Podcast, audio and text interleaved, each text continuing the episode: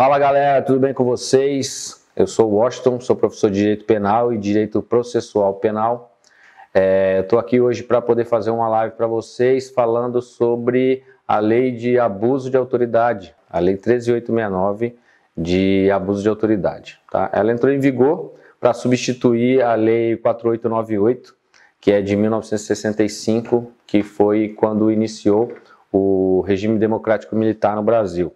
O intuito né, o, dos militares daquela época era de diminuir é, o abuso de autoridade é, de algumas é, instituições, de alguns entes do Estado que pudessem, é, agora com essa modificação de mão do poder é, entre as pessoas, houvesse de repente um descambo por parte do Estado em relação ao cometimento de infrações aí arbitrárias aí do poder, tá bom? É, a referida lei ela entrou agora em vigor em 3 de janeiro de 2020, tá? E a gente vai focar nas partes principais da lei, porque eu acredito que eles não cobrem dos senhores a lei por completo, né? É, então, tem algumas partes da lei que são necessárias criar uma, uma ênfase, né? E eu vou enfatizar exatamente nesses pontos. Primeiramente, relação ao artigo 1 que diz o seguinte: a lei define o crime de abuso de autoridade cometido por agente público, servidor ou não, que no exercício de suas funções ou a pretexto de exercê-la, abuse do poder que lhe tenha sido atribuído. Então, o conceito de servidor público quando ele coloca lá servidor público ou não, é quando ele quer dizer que, seja ele servidor público é, estadual, municipal, federal, e seja ele concursado ou não, se ele exercer atividade de servidor público, ele já é considerado por essa lei servidor público. Exemplo, o mesário. O mesário, ele é uma pessoa do povo que é chamada para fazer a prática de um exercício temporário do poder do Estado, né, nas eleições. E mesmo assim, ele pode incorrer no crime de abuso de autoridade. Outro também que exerce atividade temporária e pode incorrer no crime de abuso de autoridade é o conscrito, né? O conscrito, ele também pode incorrer no crime de abuso de autoridade, tá? O parágrafo 1 do artigo 1 ele diz o seguinte: as condutas descritas nesta lei constituem crime de abuso de autoridade e praticados pelo agente com uma finalidade específica de prejudicar ou beneficiar a si mesmo ou a terceiro, ou ainda por mero capricho ou satisfação pessoal. Ou seja, antigamente o dolo é, ele era genérico nesse crime de abuso de autoridade. E aí ele fazia com que ele tivesse um, um tipo penal aberto. Só que aberto demais. Por quê?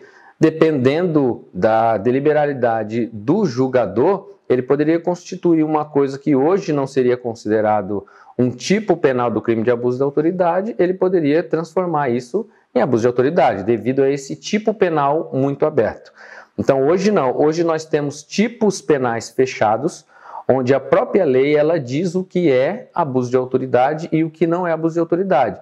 E o principal, ele diz que para ser abuso de autoridade é necessário uma finalidade, certo? E as finalidades são três. A primeira finalidade que nós temos é prejudicar terceiro, prejudicar outrem.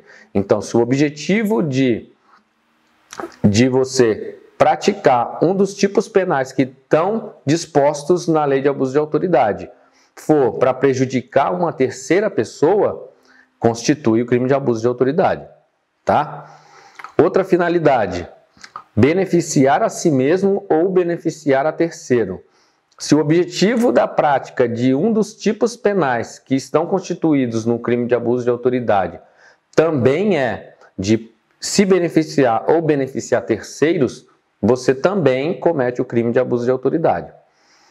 E o outro é o mero capricho ou a satisfação pessoal. O mero capricho é o entendimento daquela situação em que você faz assim, por que você está fazendo isso? E você diz, você, eu estou fazendo isso porque eu quero. isso é capricho. E satisfação pessoal é quando, quando você pratica aquele ato, ele te traz algo entusiástico, ele te traz um sentimento de satisfação, certo? Totalmente diferente do capricho. O capricho não te traz satisfação, mas é uma mera deliberalidade, né?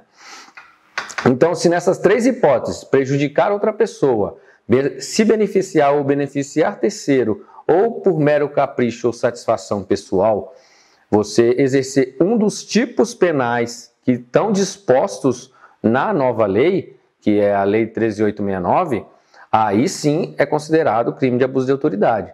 Se você praticar uma das condutas tipificadas na própria Lei de Abuso de Autoridade, só que é, não constituir é, nenhuma das finalidades que é proposta no parágrafo 1 do artigo 1 da mesma lei, não configura crime de abuso de autoridade. Vou dar um exemplo, tá?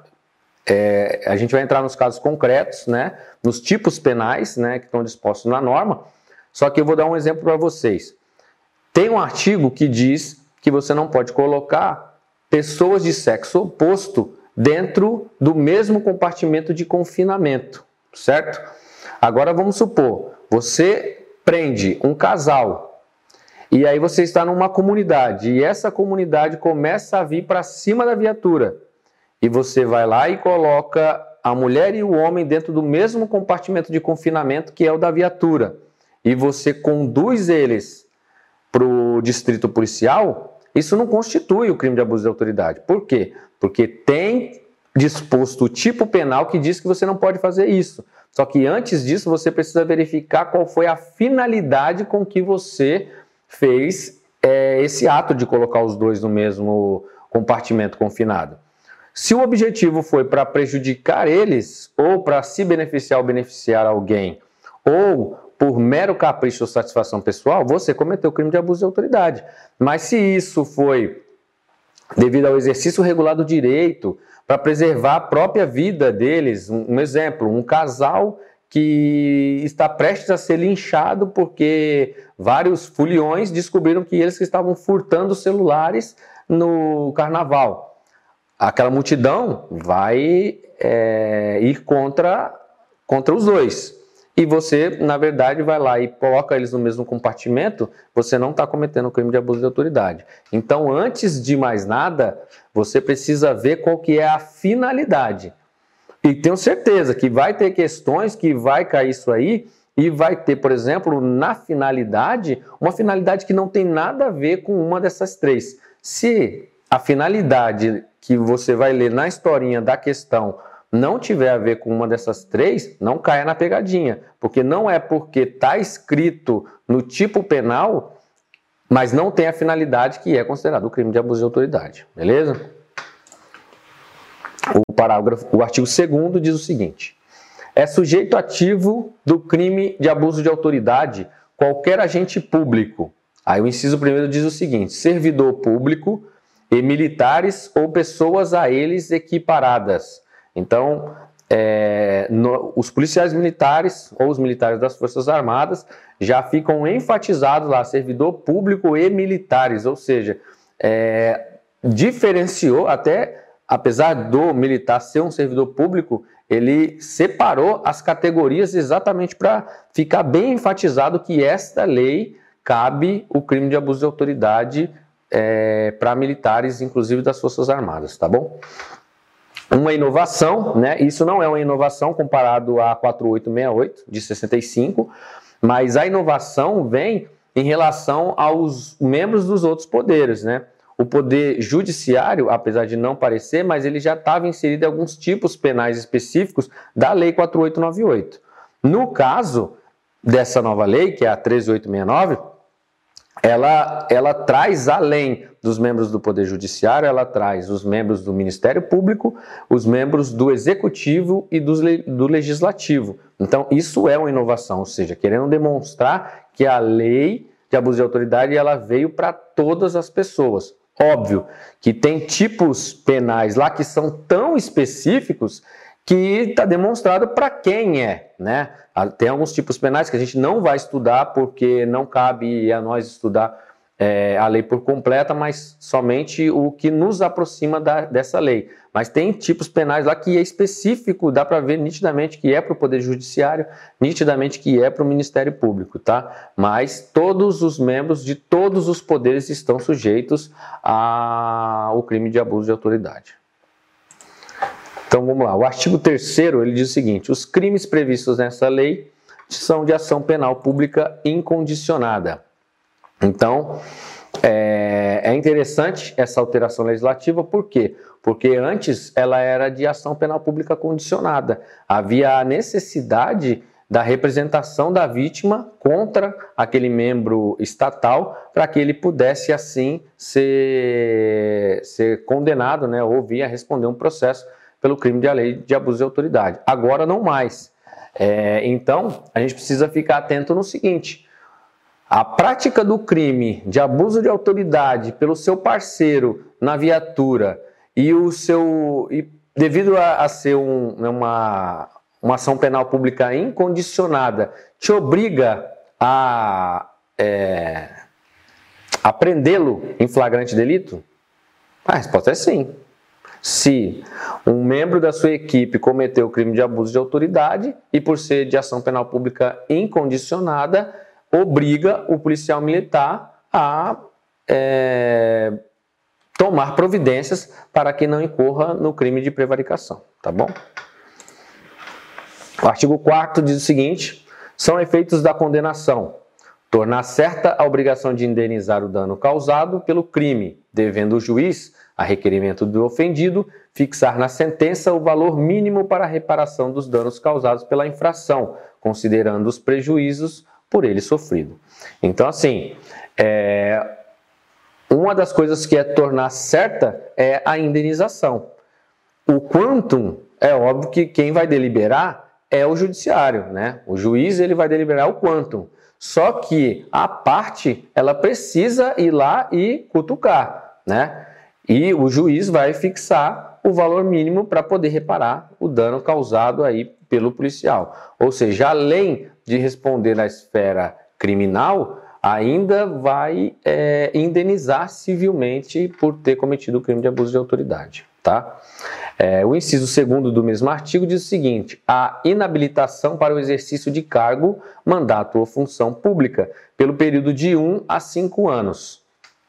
Essa, além da pecuniária, é a primeira né, quando não há reincidência do crime de abuso de autoridade, que o policial vai responder. Então ele pode ser inabilitado para o cargo, mandato ou função, por um período de 1 a 5 anos. Quem vai deliberar isso também é o Poder Judiciário. Né?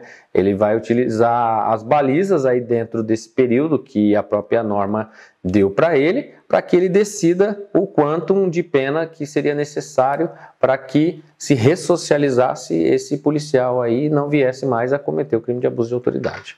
Tá? E o inciso terceiro, também do artigo 4 diz que a perda do cargo do mandato ou função pública, que no caso seria a punição mais severa para o crime de abuso de autoridade, né? Eu digo mais severa, tirando, lógico, que todo tipo penal específico dessa norma, ele já fala também da pena é, restritiva de liberdade também. Então, é, esse é os efeitos obrigatórios da lei, né? Além do da responsabilização também na, na esfera civil, também a possibilidade aí de uma condenação aí restritiva de liberdade, tá bom? O parágrafo único do artigo 4 ele diz o seguinte: os efeitos previstos no inciso 2 lembra? Que fala sobre é, você ficar provisoriamente afastado, né, inabilitado para o exercício, ou dos efeitos do terceiro, né, é, desse artigo, são condicionados à ocorrência de reincidência em crime de abuso de autoridade e não são automáticos, devendo ser declarados motivadamente na sentença. Ou seja, o que isso quer dizer? O inciso segundo e o inciso terceiro, eles só serão utilizados quando o policial militar for reincidente no crime de abuso de autoridade. Então, o policial militar, ele respondeu o crime de abuso de autoridade pela primeira vez, eu digo policial militar, eu sei que qualquer agente público, servidor público pode responder. Só que eu estou canalizando aqui num pequeno grupo que é o grupo que eu estou sendo interlocutor, tá? É, o crime de abuso de autoridade do policial militar, quando ele responder pela primeira vez, automaticamente ele terá que é, será decidido para que ele pague um quantum é, de indenização civil. Então é um valor, é pecuniária. A pena, apesar de ter caráter penal, né, de, de direito penal, ela é pecuniária, tá? E aí, após isso, se ele responder novamente o crime de abuso de autoridade, aí sim o juiz pode utilizar o inciso segundo e o inciso terceiro, certo? Como uma reincidência. É, é interessante só vocês saberem aí quem tem a competência para instaurar o inquérito policial. Tá? A competência para instaurar o inquérito policial no crime de abuso de autoridade é da Justiça Militar, tá? porque a Lei 13491 né, de 2017 ela fez uma alteração no artigo 9 do Código Penal Militar que possibilita é a criação dos crimes por extensão. Os crimes por extensão nada mais são do que é, se o crime não for propriamente militar ou impropriamente militar, ou seja, está inserido tanto no Código Penal quanto no Código Penal Militar, mas ele estiver em leis extravagantes ou tiver no Código, no Código Penal comum, mas não tiver no Código Penal Militar, ele pode ser utilizado o direito militar para para processar e julgar esses crimes, certo? Então a competência, né, com essa nova alteração legislativa, é da Justiça Militar e da Polícia Militar de instaurar os inquéritos policiais militares sobre crime de, é, de abuso de autoridade, tá? É, existe uma súmula que é a do STJ, a súmula 172, que ela diz que compete à Justiça Comum processar e julgar militar por crime de abuso de autoridade, ainda que praticado em serviço. Beleza? Só que essa súmula é de 2004 e a alteração legislativa na Lei 134891 é de 2017. Lei nova, ela não suprime, ou seja, ela não extingue súmulas que sejam mais antigas. Só que cabe ao indivíduo que esteja respondendo por dois inquéritos, o inquérito civil e o inquérito militar, que exerça o seu direito e entre com um habeas corpus para poder fazer o trancamento de um deles. Acredito eu que o mais conveniente para o policial militar é responder na esfera militar, mas fica a critério do, dos advogados aí que vão é, operar dentro do caso concreto, aí, tá bom? Vamos para os artigos em específico. Vocês, vocês, possuem uma grande gama aí, mas eu vou falar para vocês irem aí para o artigo 13, tá?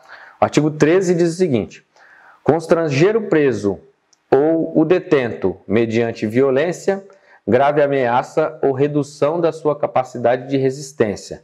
Então, se você constrange o preso mediante violência ou grave ameaça ou reduzindo a capacidade dele de resistência, a, primeiro, exibir-se ou ter o seu corpo parte dele exibido à curiosidade pública. Exemplo disso, já vimos em algumas situações lá no Rio de Janeiro, do indivíduo ser preso e às vezes ele é aquele traficante muito conhecido pela mídia e que a polícia já há muito tempo queria é, mostrar né, efetividade no seu serviço e dizer que realmente tinha a possibilidade de prendê-lo, vai lá e após a sua prisão, pega o indivíduo e força ele para que ele mostre a face, por exemplo, para a câmera.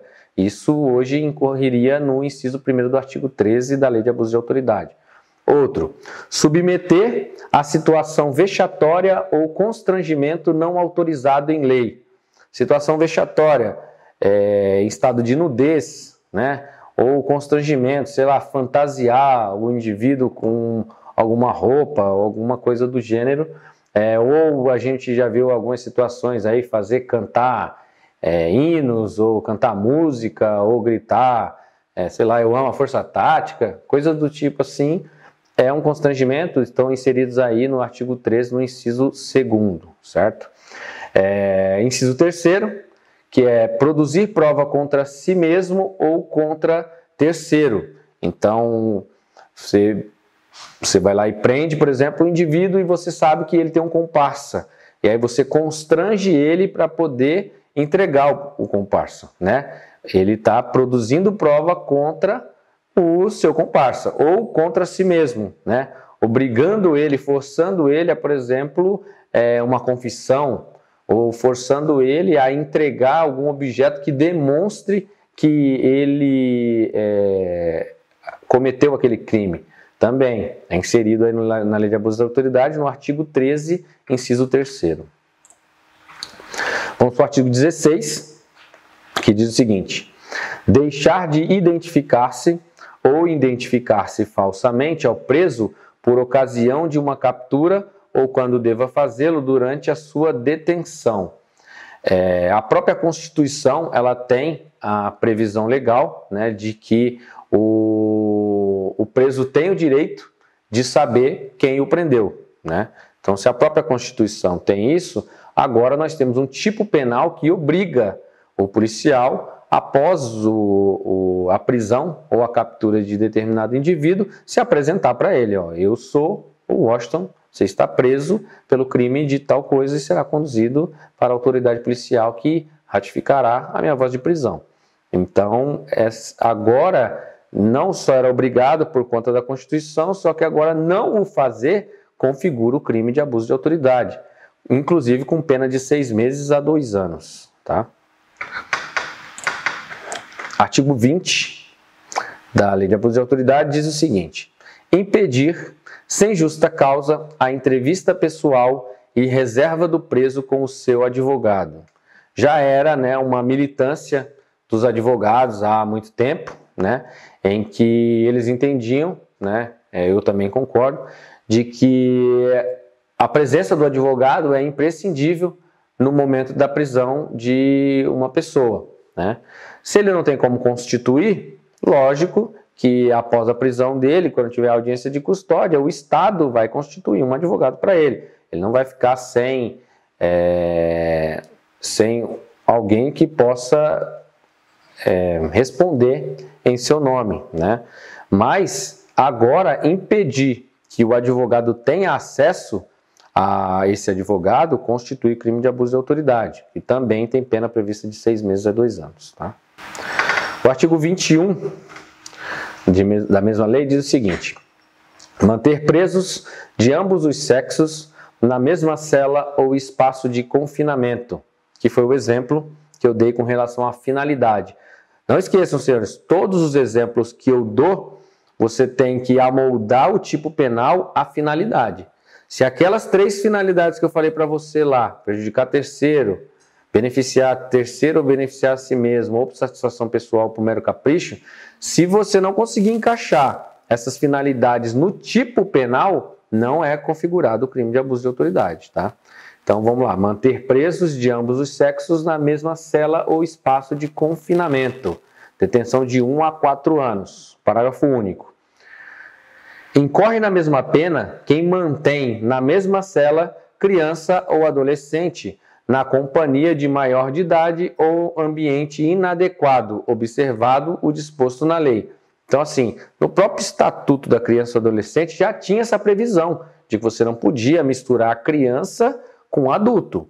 Só que agora, além de não poder fazer a mistura de criança com adulta, você, adulto, você também não pode fazer uma mistura de sexos, tá? Você não pode pegar uma mulher e um homem e juntar no mesmo espaço de confinamento. Lembrando, não pode desde que não, não esteja dentro daquelas finalidades. Se a finalidade for outra, diversa daquelas três que eu falei para vocês, automaticamente isso não é configurado crime de, de abuso de autoridade, tá bom?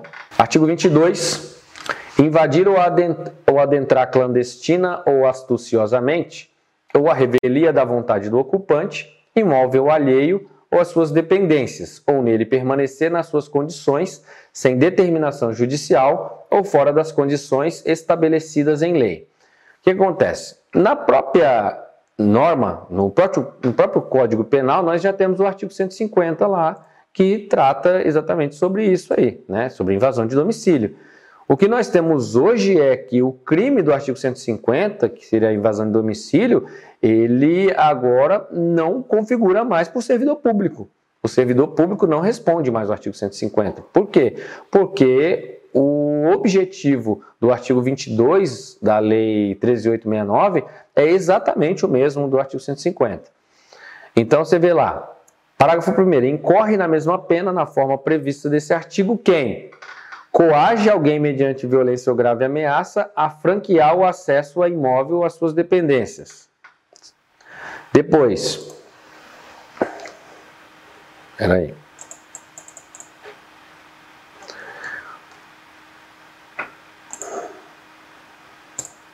Aqui. Cumpre mandado de busca e apreensão domiciliar após as 21 horas ou antes das 5 horas da manhã. Então, nós já temos aí um parâmetro, né? Antigamente, o parâmetro que era utilizado era o que era dia, o que era noite, era a ausência ou não de luz solar. Agora, o crime de abuso de autoridade lhe traz uma norma específica em relação a cumprimento de mandado de busca e apreensão. Ué, mas isso não Polícia Civil, uma atividade de Polícia Civil? Não o cumprimento de mandado de busca e apreensão, busca domiciliar, é utilizado direto pela Corregedoria da Polícia Militar. Ou, por exemplo, é, você vai estar lá no setor e o oficial de justiça vai ligar o 90 do local e vai falar assim: Ó, oh, policial, eu preciso entrar nessa casa aqui e eu tenho autorização judicial que eu posso utilizar força policial. Eu falei: tudo bem, mas já passou das 21. Ou então, ó, tudo bem, mas a gente tem que esperar chegar às 5 horas da manhã. Vocês entenderam? Então, é passível do policial militar responder esse crime de abuso de autoridade em conjunto com, por exemplo, um oficial de justiça? É. Então, tem que ficar atento.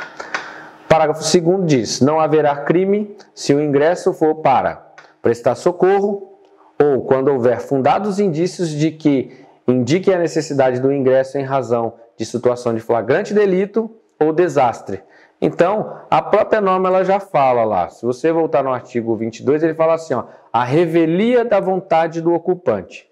Ou seja, é uma das formas de ingressar dentro da residência de alguém, é a vontade do ocupante, não é isso? Franquear, franquear a vontade. Então, a revelia da vontade, um. Prestar socorro, dois. Desastre, três. Flagrante delito, ou ordem judicial. Então, no, na própria norma, ela já fundamenta todas as hipóteses do ingresso.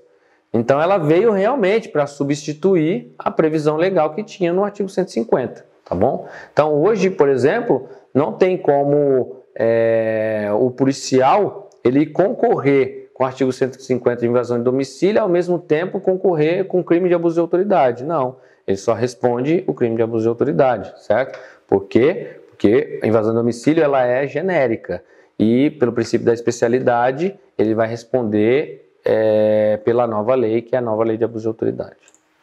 Artigo 23. Inovar artificiosamente no curso de diligência, de investigação ou de processo o estado de lugar, coisa ou de pessoa, com o fim de finalidades: eximir-se de responsabilidade, responsabilizar criminalmente alguém ou agravar-lhe a responsabilidade. Então você vai fazer uma alteração da cena de, lo de local de crime, certo?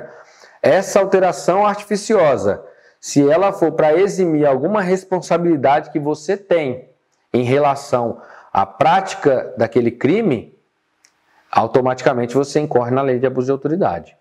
Se for para responsabilizar criminalmente alguém, ou seja, ele não cometeu aquele crime e você inovou artificiosamente a cena do crime para poder dizer que ele é o culpado, também é crime de abuso de autoridade. E para agravar a responsabilidade do indivíduo.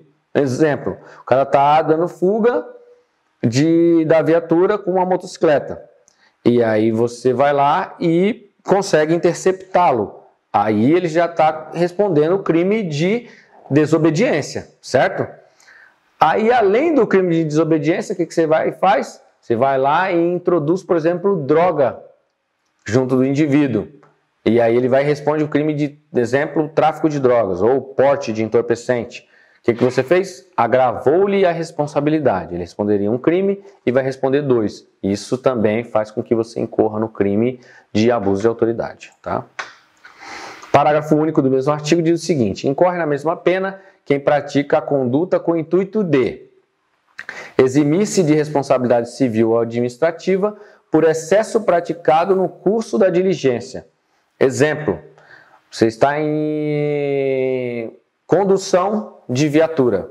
Aí na condução da viatura você entra na contramão sem motivo aparente, tá? Ou seja, encaixa nas finalidades. É, não é uma mera deliberalidade, você não está em atendimento de emergência. Você é uma mera satisfação pessoal sua. Você entra na contramão e bate a viatura. O que, que você faz? Para eximir-se da responsabilidade civil, que é pagar a viatura, e eximir-se da responsabilidade administrativa, que é responder um processo administrativo na corporação, você artificiosamente altera o local de crime e coloca a viatura na mão certa e, a, e o carro do civil na mão errada. Automaticamente, você está cometendo o crime de abuso de autoridade. Tá? O inciso segundo do parágrafo único do mesmo artigo, que é o 23, diz o seguinte: omitir dados ou informações ou divulgar dados ou informações incompletos para desviar o curso da investigação, da diligência ou do processo.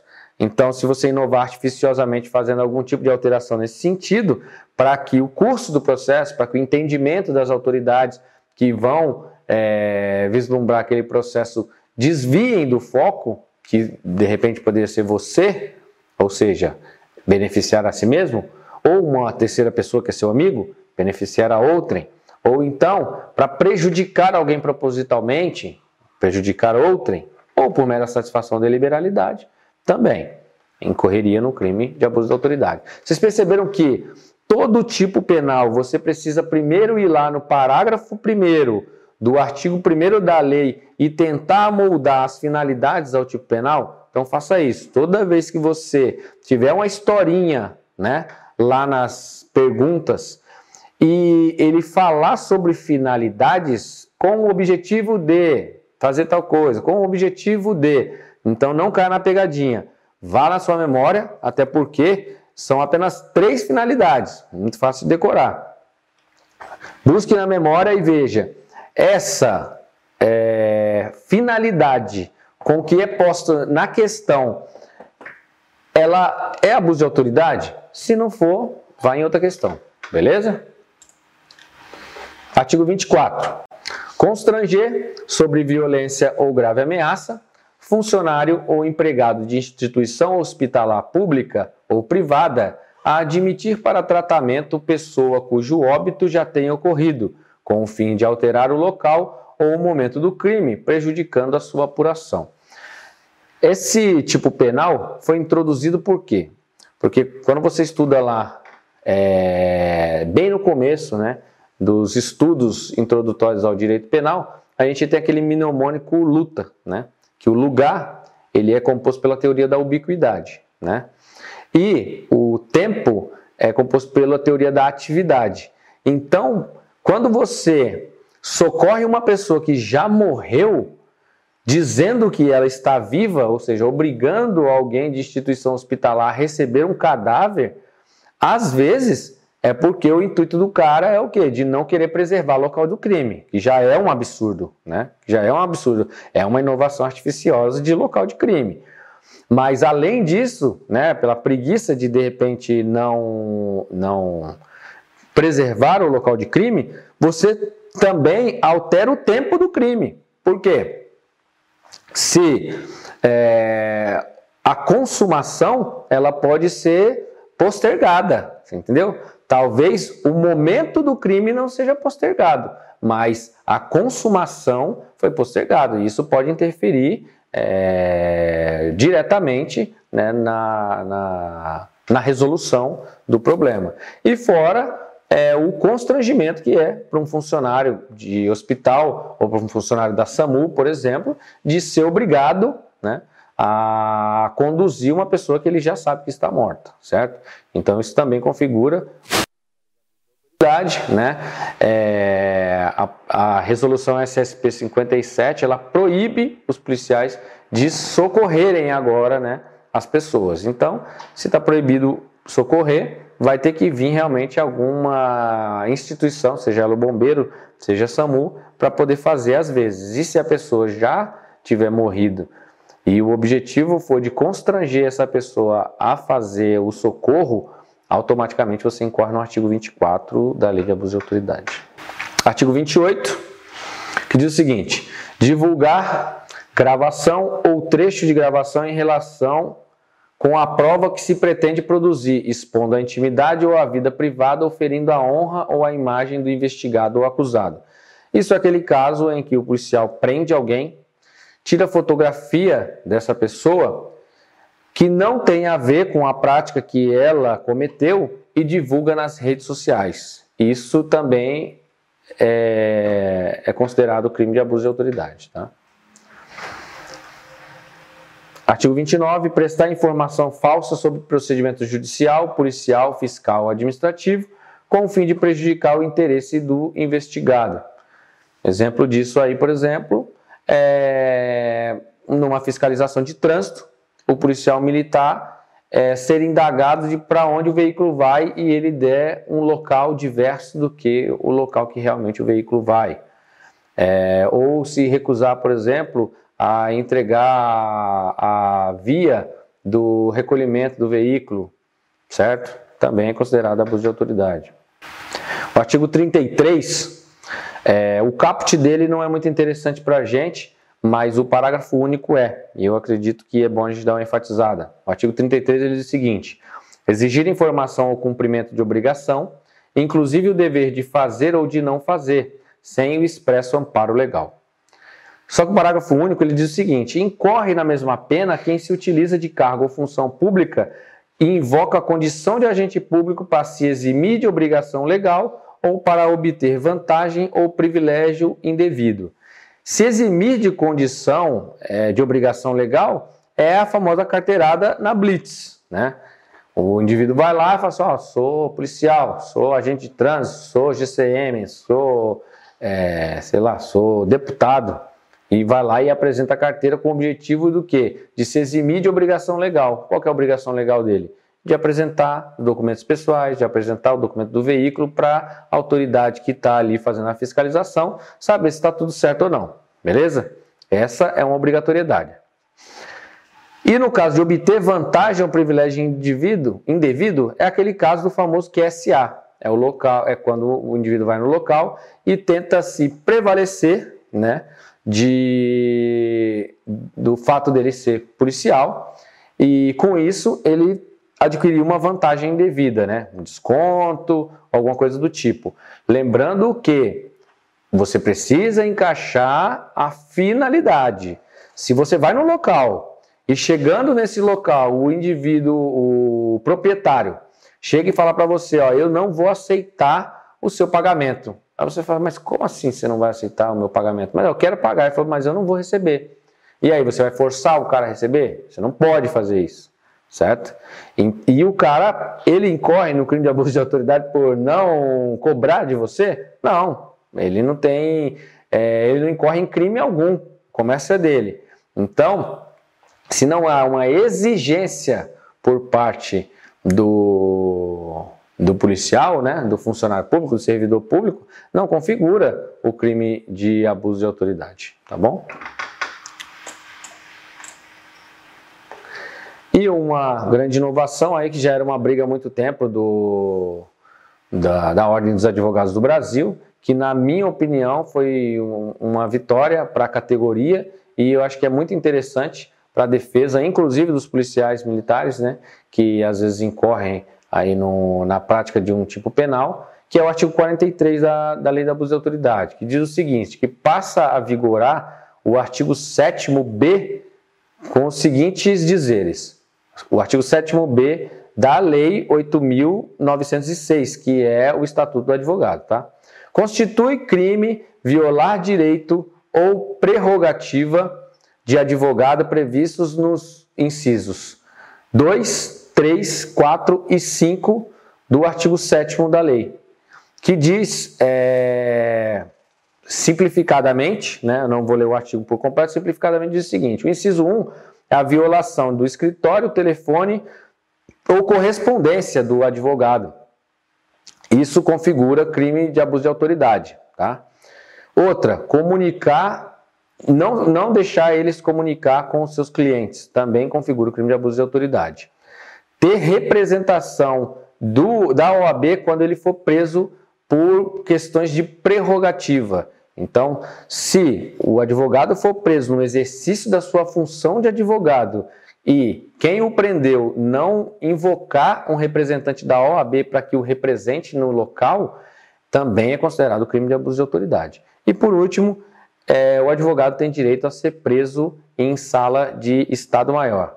Então, senhores, é isso. O primeiro bloco nosso fica por aqui, que tratamos sobre a lei de abuso de autoridade. Daqui a pouco a gente volta e vamos tratar sobre os demais é, crimes aí previstos na apostila, tá bom?